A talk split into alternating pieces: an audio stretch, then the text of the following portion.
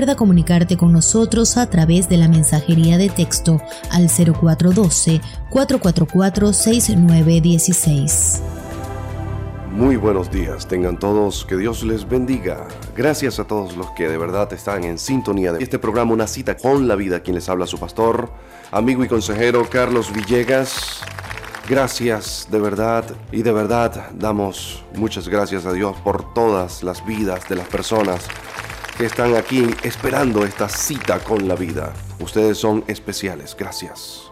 Bueno señores, hemos comenzado este programa con buen pie. Hoy es un día maravilloso, hemos tenido una semana de victoria y como siempre solemos decir en este programa, Recuerde, no puede dejar que nadie venga a robarle su bendición, porque usted, oiga, es quien decide si se mantiene triste, se mantiene amargado o simplemente se levanta y dice, hoy voy a ser feliz porque tengo un Dios grande que todo lo puede. Entonces es una decisión que tiene que tomar en esta hora Hoy el tema que vamos a desarrollar para ustedes es engaño en el tributo. Oiga bien, engaño en el tributo. Ya puede ir buscando en su Biblia en Josué capítulo 17 versículo 12. Mire lo que dice entonces la palabra de Dios. Mas los hijos de Manasés no pudieron arrojar a los de aquellas ciudades, y el cananeo persistió en habitar en aquella tierra.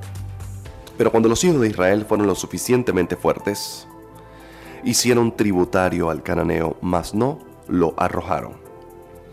Este mensaje lo predicamos ayer en nuestra iglesia Vida Plena Internacional.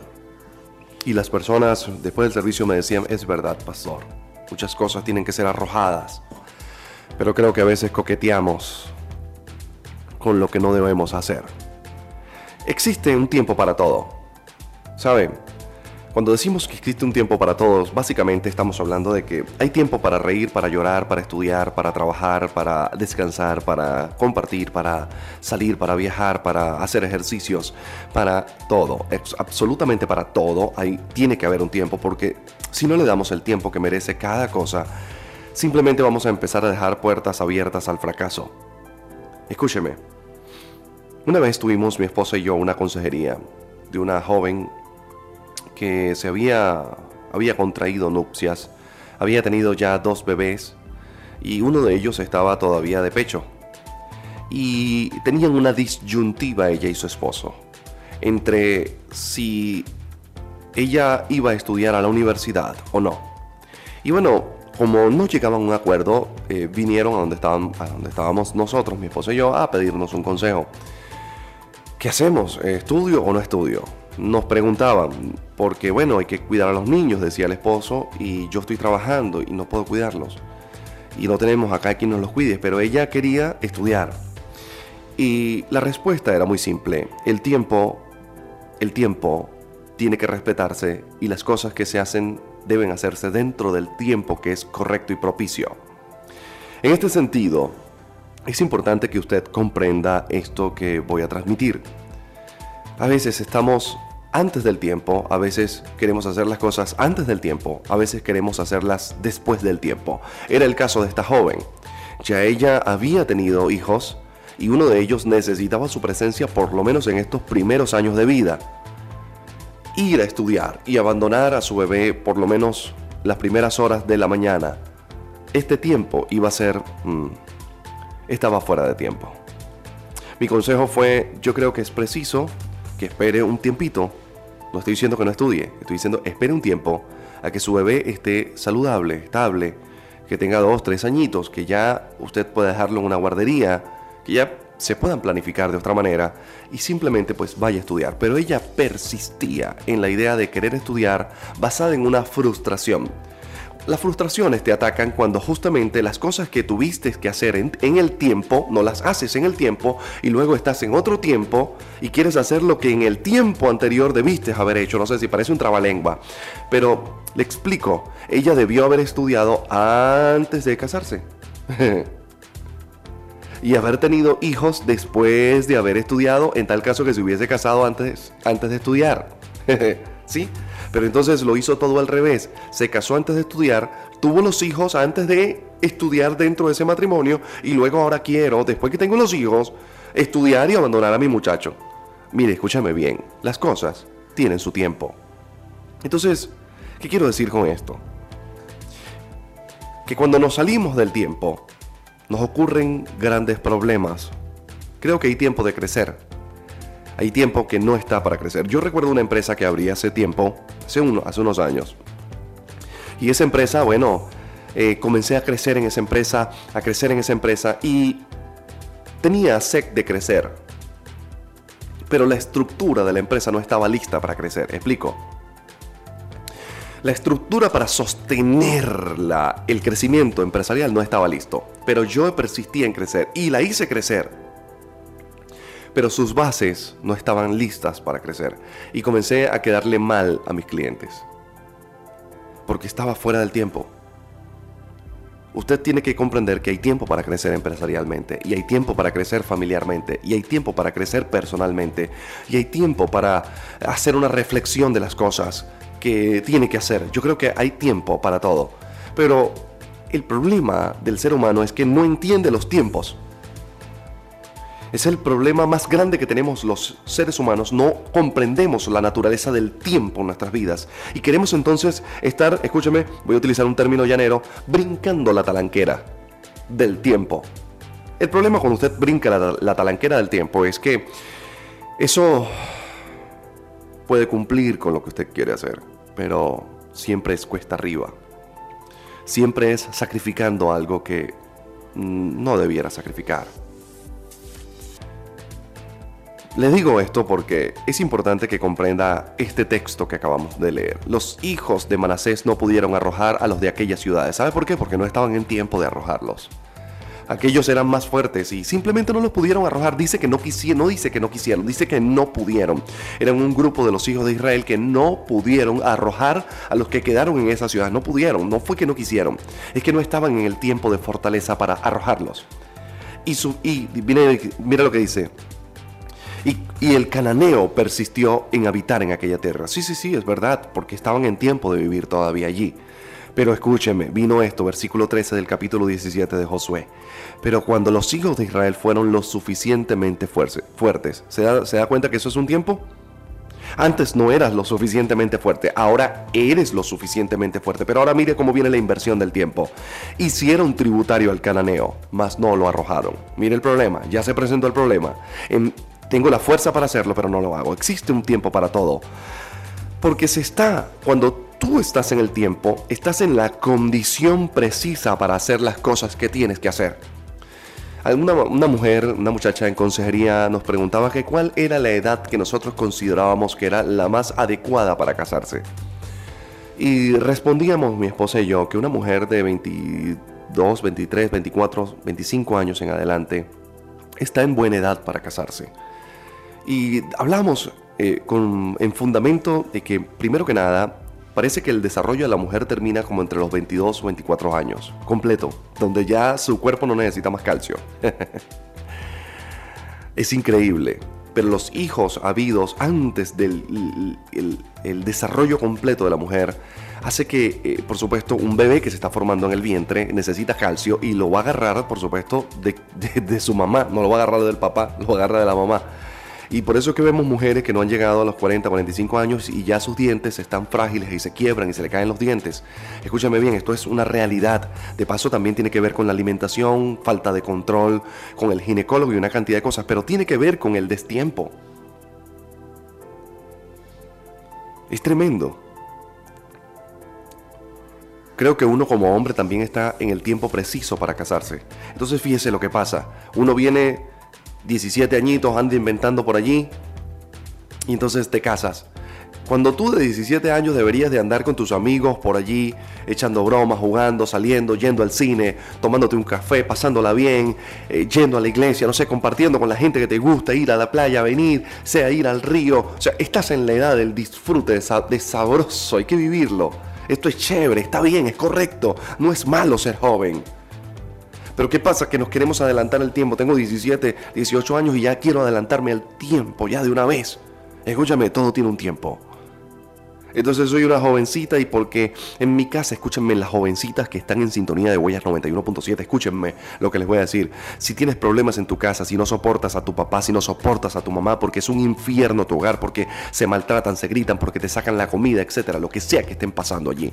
Escúchame, no puedes buscarte un hombre para que te saque de la casa, porque no te estás casando por amor, te estás casando por una simple huida por escape, huida por escape, huida por escape. Y la huida por escape no es amor, es un fracaso a largo plazo. Filmaste es un fracaso a largo plazo. Hay veces que sale bien y hay veces, muchas veces, la mayoría de las veces sale mal. Y yo quiero que usted comprenda, si me está escuchando en esta hora, que muchas de las cosas que nos han pasado es porque o nos adelantamos al tiempo o nos pasamos del tiempo. Siempre Dios trae una fortaleza especial a tu vida y en el momento que Él trae esa fortaleza es el tiempo de hacer las cosas. Entonces el problema del destiempo eh, es, es grave. Es grave porque nos va a perseguir, nos va a dañar, va a causar estragos en nuestra vida. Yo quiero que usted, de una vez, vaya pensando en qué cosas está haciendo usted que están pasadas del tiempo y qué cosas quiere hacer que están antes del tiempo y qué cosas debe hacer que no está haciendo y que está en tiempo de hacerlas. Enseguida estamos de vuelta con una cita con la vida con el pastor Carlos Villegas. Para diezmos, ofrendas o donativos, contáctanos al 0412 444 6916. Continuamos con mucho más de tu programa Una cita con la vida con el pastor Carlos Villegas. Cuando se es lo suficientemente fuerte, hay que hacer lo que se debe hacer. Es interesante, pero acabamos de leer que decía claramente allí, este, clarito decía, y cuando los hijos de Israel fueron lo suficientemente fuertes, en vez de sacar a los cananeos de allí, los hicieron tributarios. Yo creo que hay que hacer lo que se debe hacer cuando se es lo suficientemente fuerte. Mire, en Eclesiastés capítulo 9, versículo 10 dice, todo lo que te viniera a la mano a hacer, hazlo pronto, según tus fuerzas, porque en el Seol, a donde tú vas, no hay obra, ni trabajo, ni ciencia, ni sabiduría. Hay que hacer lo que se debe hacer cuando está, se está en la suficiente fuerza para hacerlo. Creo que muchas personas tienen la fuerza, pero no lo hacen. Le voy a explicar.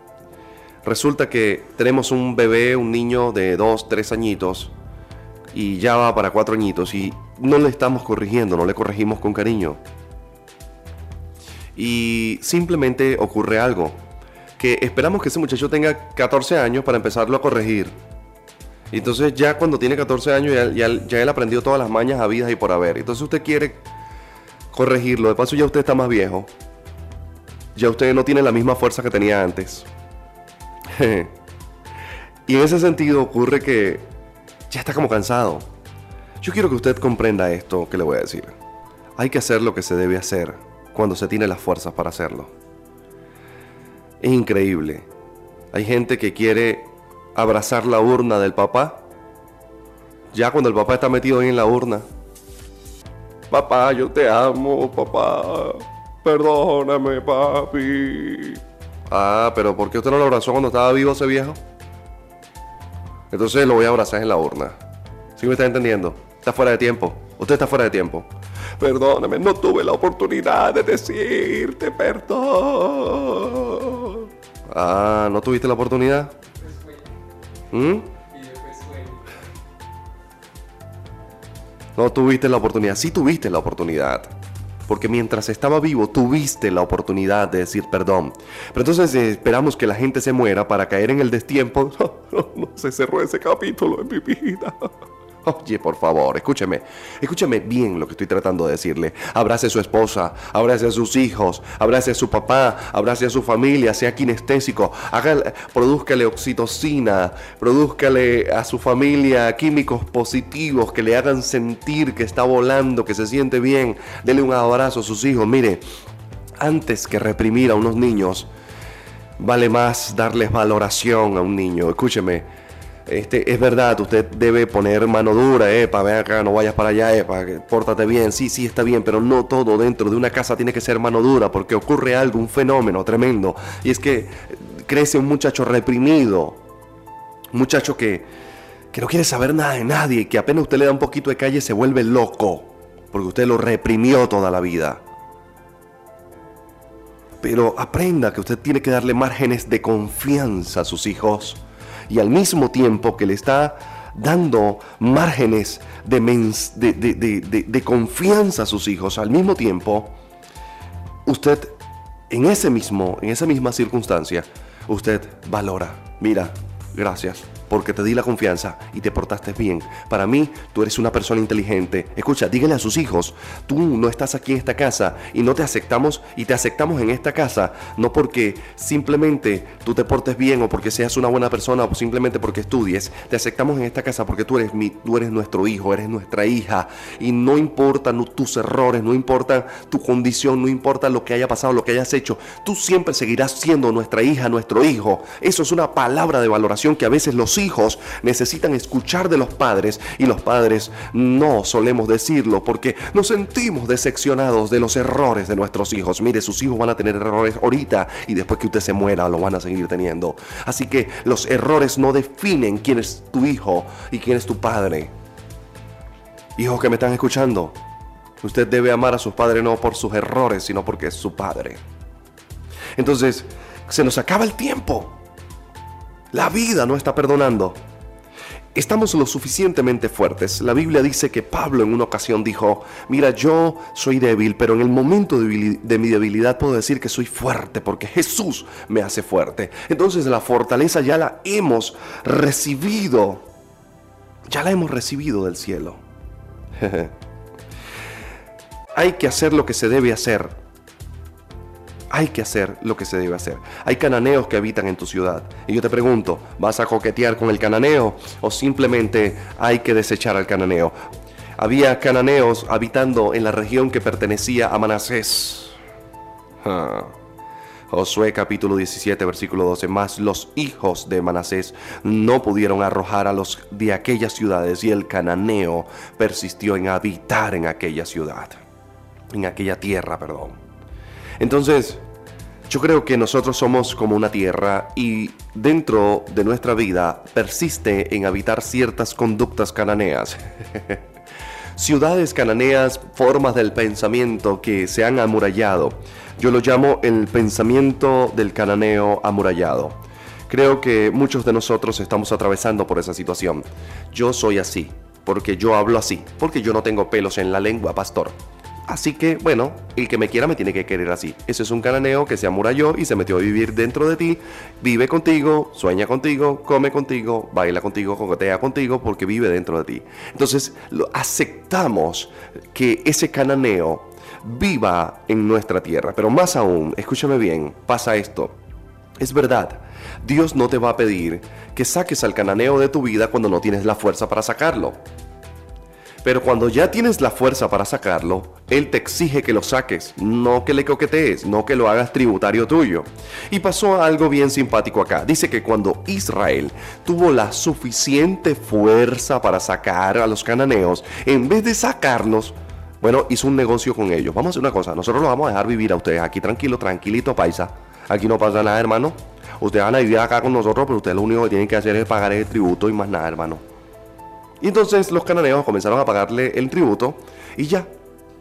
Y usted tiene que comprender, escúcheme, usted tiene que comprender que cuando usted tiene la fuerza para hacer algo, tiene que hacerla, porque si no, se le va a acabar la fuerza y entonces después usted va a querer sacar eso y ya no lo va a poder sacar porque Jesús dijo, un poquito de levadura leuda toda la masa. Usted puede, mientras está chiquitica la levadura, quitarla. Pero ¿sabe cuál es el problema? Que cuando ya leuda toda la masa, ya no se puede quitar la levadura, hay que quitar toda la masa. A ver, voy a volver a explicar. Cuando usted le pone levadura a una masa y usted rapidito la quita, y bueno, chévere, salvó el pedazo, un pedacito se fue. Pero cuando usted deja la levadura ahí, ella es chiquita, pero ella va a leudar toda la masa. La gente que hace pan y que trabaja con esto saben de lo que yo estoy hablando. Va a leudar toda la masa. Y si ya usted no quiere masa leudada, usted va a tener que eliminar toda la masa. No puede eliminar una parte de la masa porque ya todo se leudó. Yo quiero que usted comprenda esto, por favor. Los cananeos eran pequeñitos respecto de los israelitas que ya habían conquistado el 85% del territorio israelí, del territorio cananeo, lo que estaba después del Jordán y antes del Jordán y después del Jordán, lo que estaba de antes del Mar Muerto y después del Mar Muerto. Ya, ya, ya había sido conquistado todo, quedaba un poquitico, pero dejaron ese poquitico. Entonces vamos a hacer algo, en vez de sacarlos de aquí, vamos a cobrarle platica y que esa gente comience a pagarnos y nosotros vamos tranquilos, no, no pasa nada hermano, no pasa nada fresco, aquí no va a pasar nada, no listo, hágale. Pero recuerde, la Biblia afirma que los israelitas ya tenían la fuerza. Yo creo que usted como cristiano, si no es cristiano, chévere, porque si usted no ha recibido a Jesús en su corazón y me está escuchando, eh, Dios no le va a exigir un cambio a usted porque usted todavía no ha recibido la fuerza del cielo para hacer el cambio. Pero estoy hablando en este momento con todos los que me están escuchando que han recibido la fuerza del cielo. La Biblia dice en Efesios capítulo 1 versículos 12 y 13 que habiendo oído el Evangelio de la verdad y habiendo creído en él, usted fue sellado con el Espíritu Santo. Es decir, en el momento que usted creyó en Jesús, el Espíritu de Dios vino a vivir con usted y junto con el Espíritu de Dios vino la fuerza, vino el poder, vino la autoridad, vino la capacidad, vino la, el discernimiento, vino el entendimiento y vino un concepto nuevo de inteligencia, una manera nueva de ver la vida y viene la fortaleza a su vida. Si usted no tiene la fortaleza en su vida. Repito, si usted nunca ha aceptado a Jesús, Dios no le va a exigir a usted un cambio.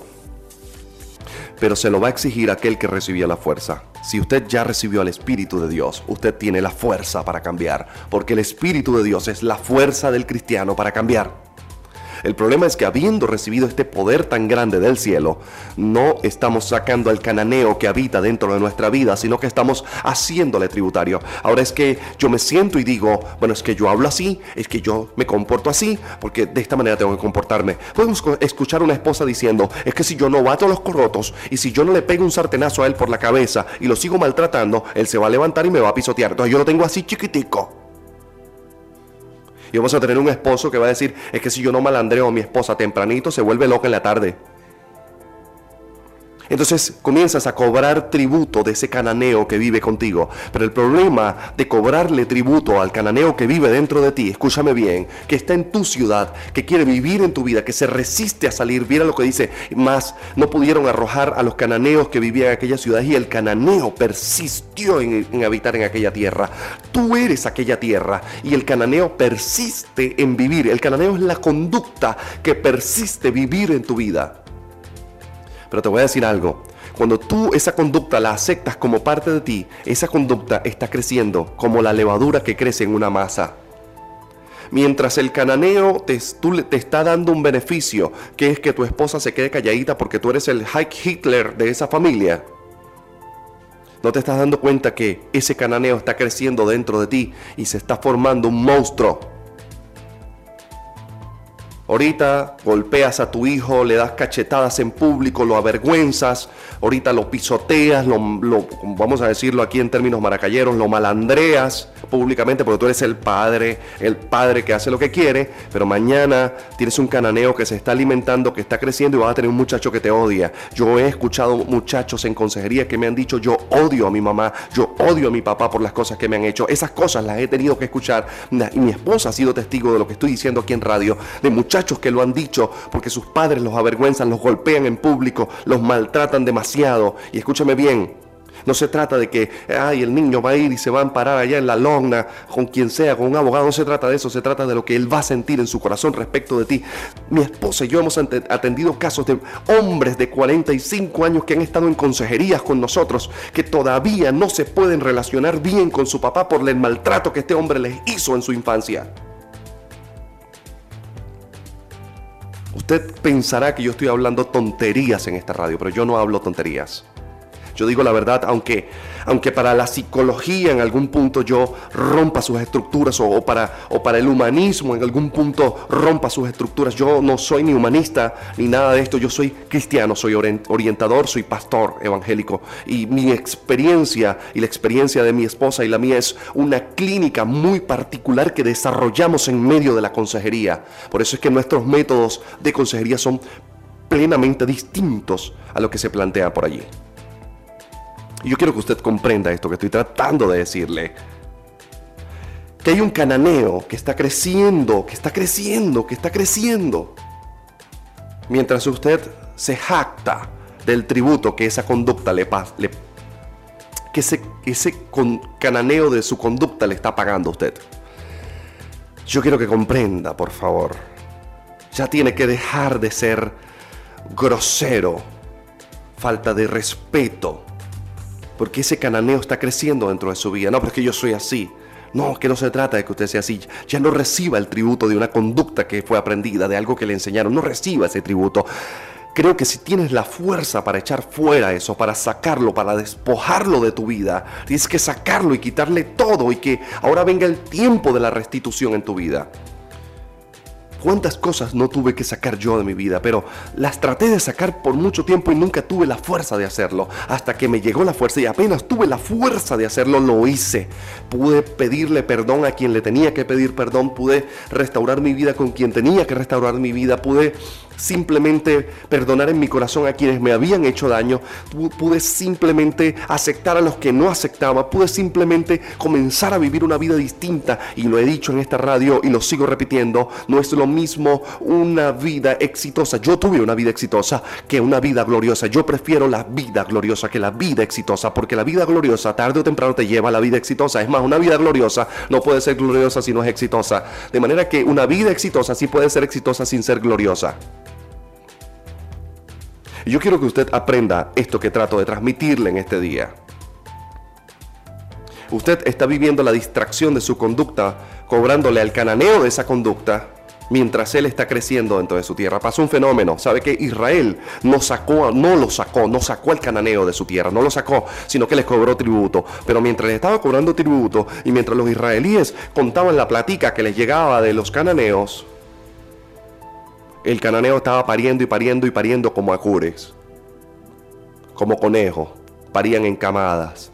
Y el cananeo comenzó a crecer y comenzó a hacerse fuerte y hacerse fuerte y hacerse fuerte. Y luego Israel, años más tarde, 100 años más tarde, comenzaron las guerras entre ese cananeo que él le cobraba tributos, pero que ahora había crecido y que era un monstruo. Yo lo que quiero que usted entienda es que lo que hoy te da tributo a ti, la, conducta que hoy tú justificas, las maneras de ser que hoy tú estás justificando, mañana te va a cobrar esa, eso te va a cobrar con creces. Si usted siembra vientos, escúcheme bien, usted va a, va a cosechar huracanes. Si usted siembra odio, usted va a cosechar enemigos. Tiene que entender que esto le va a pasar una factura. Usted no le puede recibir a la, a la conducta del cananeo que vive en su tierra los beneficios de esa conducta ahorita porque créame, mañana se los van a cobrar. Ah, que yo soy el superhombre, yo tengo todas las mujeres que yo pueda.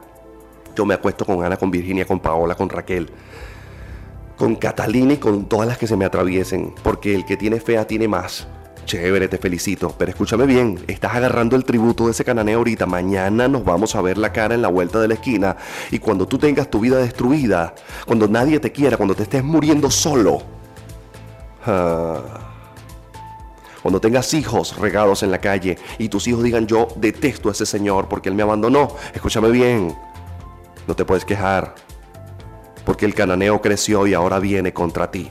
Todo cananeo que lo haces tributario, debiendo arrojarlo y lo haces tributario, ese cananeo crece y luego viene contra ti.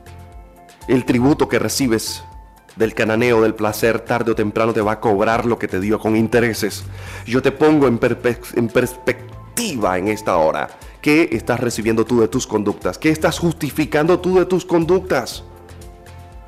Creo que a veces eh, estamos recibiendo tributo de una conducta. Decimos, no, pero que yo soy así, yo hablo así, yo no le veo esto, yo no le veo esto pecado, yo no le veo esta, a esta manera, yo no le veo nada, nada de malo, pero escúchame, es un poquito de levadura. Mañana vas a tener que quitar toda la masa. Yo recuerdo la palabra que Dios le dio a Jeremías en el caso del alfarero, como el de prácticamente tuvo que ser roto completo. Y fíjate que Dios dijo, no, no, yo, yo no le voy a corregir el asa a esta, a esta vasija que hice, no, dijo, tengo que quebrar toda la vasija y volverla a hacer de nuevo. Y ese es el problema, que cuando nos leudamos y esto crece mucho, ya no podemos sacar un pedacito de la masa para corregir, hay que sacar la masa completa.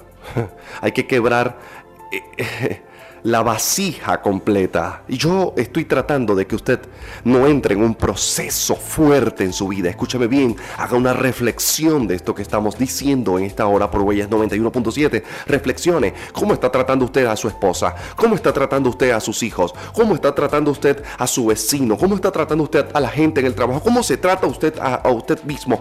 ¿Qué conductas tiene usted que son aprobadas? ¿Anda en promiscuidad sexual? ¿Usted cree que la libertad sexual, chévere de que usted pueda andar con quien se le venga en gana, eso no le va a cobrar a usted en la vida, tarde o temprano se lo va a pasar. Mira, hay enfermedades venéreas, hay situaciones, hay condiciones, hay niños que quedan abandonados sin papá. Yo fui uno de los niños que creció sin papá, escúchame bien. Yo sé de lo que le estoy hablando. Usted tiene que comprender que se está generando un daño en nuestra sociedad y que nosotros tenemos que ver con ese daño. Se viene la hora del cambio. Usted tiene que cambiar. Queremos que Venezuela cambie, pero tiene que cambiar usted. Usted tiene que cambiar. Ya tiene que dejar de ser un esposo ofensivo. Hablo con las esposas celosas. Entonces esa esposa agarra, le lee el teléfono al esposo, le agarra, le rejurunga las medias, le agarra, le revisa el cuello la camisa. Usted, bueno pues, bueno pues, cuerpo de investigaciones científicas penales y mujerísticas. Ese es un nuevo cuerpo que, hay aquí en Venezuela. Ellas son las que investigan. Y entonces, ¿qué pasa? Ella quiere que el esposo le diga la verdad y le cuente todo. Y resulta que el hombre cada vez se bloquea más. Y cada vez los momentos bonitos se dañan en esa relación. Entonces yo quiero que me vaya bien, pero soy una tremenda celosa. Pero resulta que ahora yo, eh, eh, resulta que es el hombre. El hombre es tremendo celópata. Porque estás viendo ese tipo que está en la otra mesa. Tienes algo con él. Y ese mensaje de texto que llegó seguramente es el tipo de la otra mesa que te está escribiendo. Entonces eh, yo quiero que mi mujer esté en, en cremadita, en talcaíta, lista para abrazarme, para entregárseme. Cuando yo soy un hombre celoso que la maltrato y la hago pasar pena en público. Escúchame bien, eso es un cananeo que usted tiene en su vida y que está creciendo y que le está dañando el matrimonio, usted tiene que sacar esa basura de su vida. Los cananeos no pueden vivir en tu tierra. Así de simple, esa tierra te la dio Dios a ti, ese cuerpo, esa vida te la dio Dios a ti. ¿Qué haces tú coqueteando con Él? ¿Qué haces tú agarrándole un tributo? Es que yo soy celoso, porque si yo no soy celoso, se vuelve loca esta diabla. Escúcheme, pero es que, ¿quién dijo? que usted tiene que ser celoso para controlar a alguien. Se lo voy a poner así fácil, se lo voy a decir en pleno español. Mi abuela decía que el perro que come manteca mete la lengua en tapara.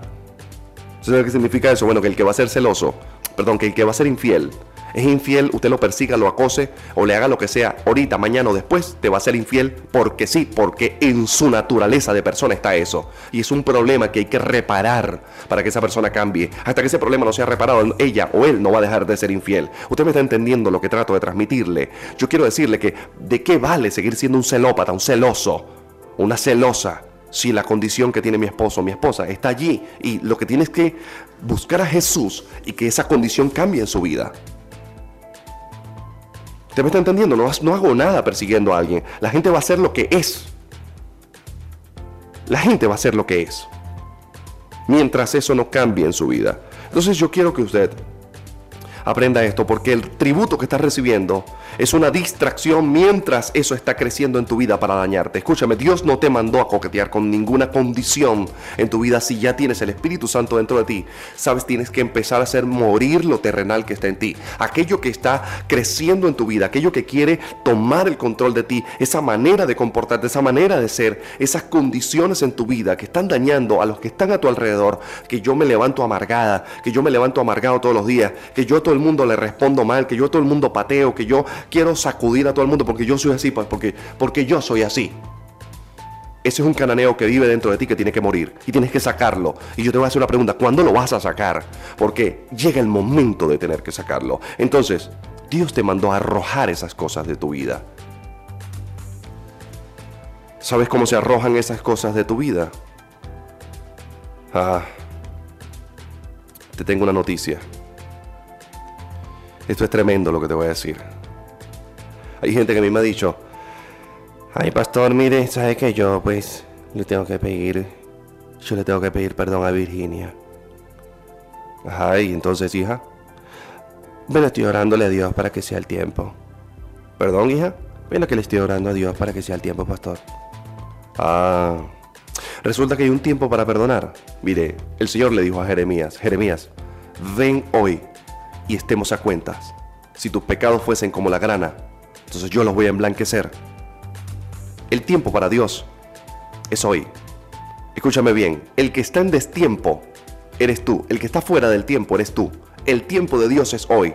No hay un tiempo, no tienes que orar para que Dios te dé el tiempo de pedir perdón no se ora para pedir el tiempo. Voy a repetir lo que estoy diciendo. No se ora para pedir el tiempo para pedir perdón. El tiempo de pedir perdón es ya. Si usted lee la Biblia, usted dice, ve y corre y ponte a cuenta con tu adversario. Entre tanto está aquí la situación antes de que él te acuse con el juez. ¿Cuál es el tiempo para pedir perdón? Ya. ¿Cuál es el tiempo para dar amor? Ya. ¿Cuál es el tiempo para renunciar a un vicio como alcohol, cigarro, como a la promiscuidad sexual? ¿Cuál es el tiempo? Estoy orando para que Dios me quite eso. Cuando sea su tiempo? Mira, mi amigo, escúcheme, deje la tontería, está coqueteando con el cananeo. El tiempo de cambiar es ya. ¿Y cómo se cambia? A través de una decisión. Usted tiene que pararse y decir, hasta hoy yo digo groserías. Hasta hoy yo ando en desórdenes con mujeres por ahí en la calle, con hombres por ahí en la calle. Hasta hoy yo me comporto de esta manera, trato mal a mis hijos. Hasta hoy yo soy una celosa. A partir de hoy no celo más hasta hoy yo soy el High Hitler de la casa, el tal Iván de la casa. Yo hasta hoy soy el mandamás, hasta hoy yo soy la matriarca, hasta hoy yo tiro los corotos en la casa, hasta hoy yo soy una amargada empedernida, hasta hoy soy una grosera falta de respeto, hasta hoy. Usted es usted que tiene que levantarse y decir, hasta hoy habita el cananeo en mi vida, hasta hoy. Es usted que tiene que levantarse y decir ya, porque ya tienes la fuerza la fuerza te la dio Dios, junto con el Espíritu Santo el día que creíste en Él. Ya la fuerza está. Lo que no está es la decisión. Lo que está es una simple excusa que dice, ¿cuándo será el tiempo, Señor? El tiempo es ya. Te respondo a ti, el tiempo es ya. Nos despedimos de tu programa Una, cita, con la vida. Una, cita, con la vida. Hasta la próxima emisión. Gracias por sintonizarnos.